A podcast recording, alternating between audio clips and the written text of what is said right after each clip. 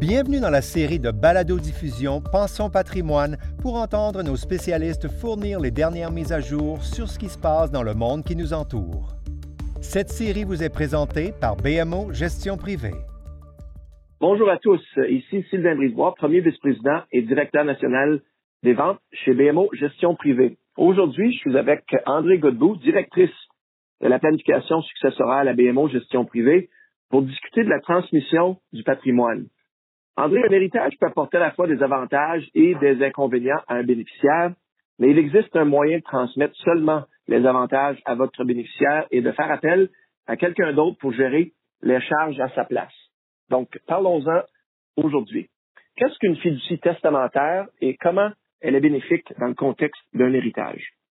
Une fiducie testamentaire est une structure qui est incorporée au testament et qui prend seulement effet suite au décès du testateur lorsque l'héritage a lieu. Un héritage amène souvent non seulement l'enrichissement et les avantages y associés, mais entraîne aussi des responsabilités et un certain fardeau qui n'existait peut-être pas auparavant. La fiducie testamentaire, elle, peut assurer l'équilibre entre les deux lorsqu'elle est incorporée dans un plan successoral.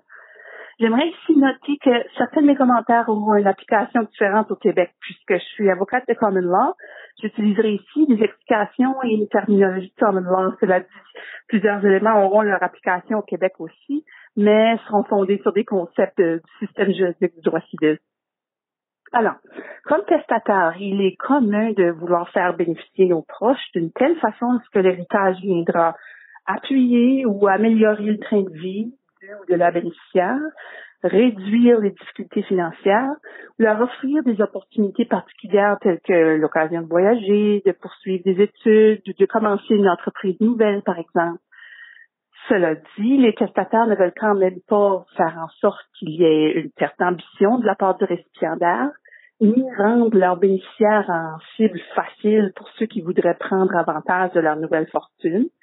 Et ils ne veulent pas non plus laisser le fardeau à leurs bien-aimés quant à la gestion, soit à court ou à long terme, d'actifs à haute valeur ou à nature complexe. Alors, la, la fiducie familiale sépare le bénéfice du fardeau de gestion en créant deux rôles. Celui du bénéficiaire qui reçoit justement le bénéfice de l'héritage et celui du fiduciaire qui est responsable de la gestion de l'héritage selon les paramètres de la fiducie tels qu'établis dans le testament. Ces, paramètres incluraient euh, qu'est-ce qui peut être distribué, quand et à qui, et l'établissement de la durée de vie de la fiducie. Par exemple, cela pourrait comporter une limite d'âge après laquelle les fonds seront ensuite payés directement aux bénéficiaires ou pour une telle période de temps après le décès du testateur. Une fiducie peut durer pour la vie entière du bénéficiaire ou même durer pour plusieurs générations. OK, bien compris. Pourrais-tu clarifier donc quel genre d'actifs qu'on peut, peuvent former la fiducie testamentaire? Qu'est-ce qu'on place à l'intérieur de ces fiducies-là? Une fiducie testamentaire peut être composée de divers actifs, dont l'ensemble ou une portion du résidu ou reliquat d'une succession, euh, ce qui reste d'une succession une fois que les legs spécifiques ou autres dons ont été faits, des dons de montant d'argent spécifiques, ou des actifs particuliers, par exemple un compte d'investissement qui soit peut-être identifié par son numéro de compte, des actions de corporation ou des biens immobiliers ou biens réels. Cela dit, il y a trois éléments qu'on doit prendre en compte. Premièrement, les actifs formant la fiducie doivent être des actifs qui sont assujettis aux dispositions du testament, c'est-à-dire qui forment partie de la succession. En effet, certains actifs peuvent passer à côté de la succession. Par exemple, des actifs qui sont détenus en propriété conjointe avec un droit de survie. Et je note ici que le droit de survie n'est pas reconnu au Québec de la même façon qu'ailleurs au Canada. Et encore des actifs qui permettent une désignation de bénéficiaires tels que des comptes enregistrés d'épargne retraite, le CELI ou l'assurance vie. Deuxièmement, si la fiducie contient des actions de compagnie privée, il importe de déterminer si ces actions sont assujetties à une convention entre actionnaires s'il existe une telle convention et qu'elle oblige le rachat automatique des actions au décès d'une partie, alors ce que la fiducie détiendra sera les montants produits de la vente plutôt que les actions elles-mêmes, puisque la convention entre actionnaires est une entente qui vise la succession. Enfin, une dernière chose dont on doit tenir en compte est l'aspect fiscal. bien que mes amis fiscalistes préfèrent mettre ces considérations au premier plan. Euh, aux fins fiscales, le décès représente un événement imposable. Cependant, les actifs peuvent généralement être transférés à un conjoint survivant sans imposition au premier décès, soit en transférant au conjoint de façon directe ou, pour les fins de notre, discussion aujourd'hui, par le biais d'une fiducie testamentaire au profit du conjoint. Qualifié en tant que fiducie au profit du conjoint qui permettra le report de l'imposition jusqu'au décès du survivant, la fiducie doit respecter les règles de la loi de l'impôt sur le revenu. Ceci inclut le fait que tout revenu produit par la fiducie doit être payable au conjoint et que seul le conjoint peut profiter du capital en fiducie. Tout cela s'applique quand le bénéficiaire est un conjoint. Lorsque le bénéficiaire sera quelqu'un d'autre qu'un ou une conjointe euh, et qu'un actif a un gain en capital au moment d'être transféré en fiducie, il importe de se rappeler que l'impôt qui, qui en résulte sera de façon générale payé par le reste de la succession. Donc, si le bénéficiaire de la fiducie et le bénéficiaire du reste de la succession ne sont pas la même personne, il peut y avoir un déséquilibre. OK, bien entendu. Donc ça, c'est l'impôt au moment de créer cette fiducie. Pourrais-tu nous, euh, nous éclaircir euh, comment la fiducie testamentaire va être imposée une fois qu'elle est activée, donc activée pendant les années qui suivent, s'il vous plaît? La fiducie est un contribuable séparé et est assujetti au taux d'imposition personnelle le plus élevé.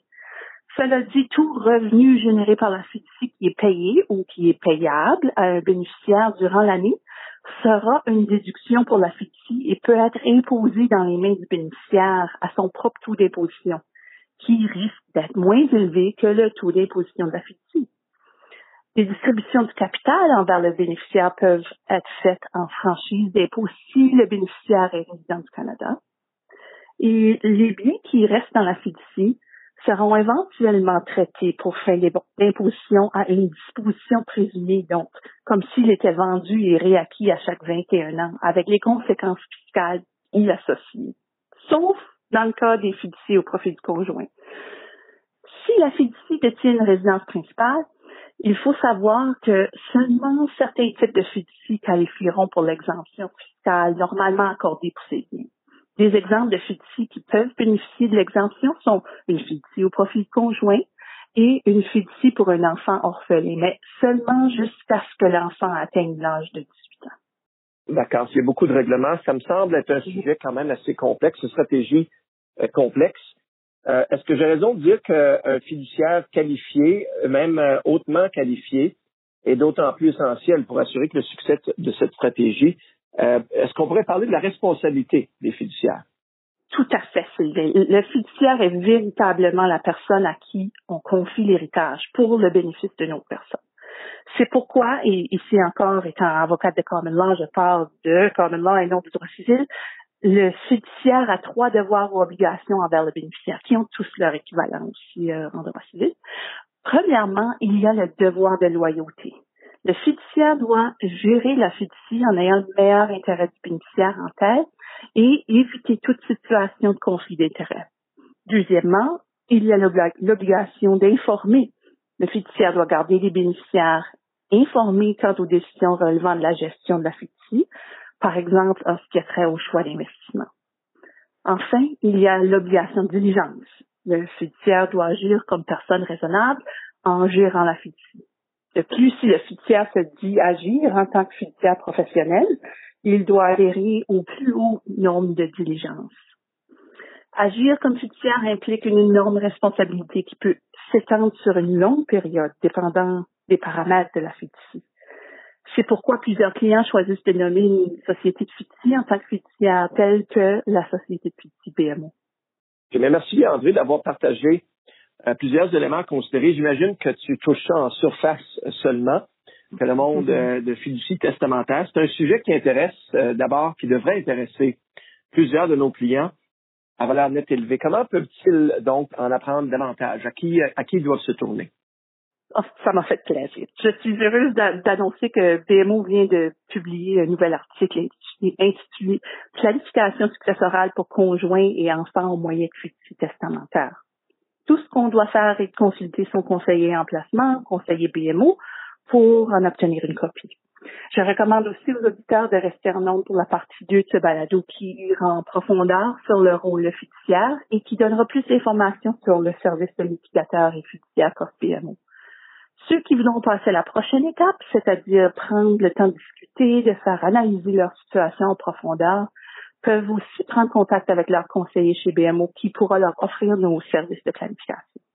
Ben, comme à l'habitude, André, merci pour une conversation euh, superbe aujourd'hui qui a été euh, à la fois instructive euh, et très bien détaillée. Ça nous donne aussi un aperçu essentiel de la stratégie de la structuration d'un héritage sous forme de fiducie testamentaire. Et pour nos clients, à l'écoute, nous vous encourageons de contacter votre conseiller pour obtenir une copie de l'article et pour en savoir plus sur ces possibilités pour vous et pour vos bénéficiaires. Donc, merci, portez-vous bien Prenez soin de vous pendant cette euh, période de d'été. Et je remercie encore André d'avoir participé avec nous. Bonne journée à tous et on se reparle bientôt. Cette série de balado-diffusion vous a été présentée par BMO Gestion Privée. Nous vous invitons à vous joindre à nous à nouveau.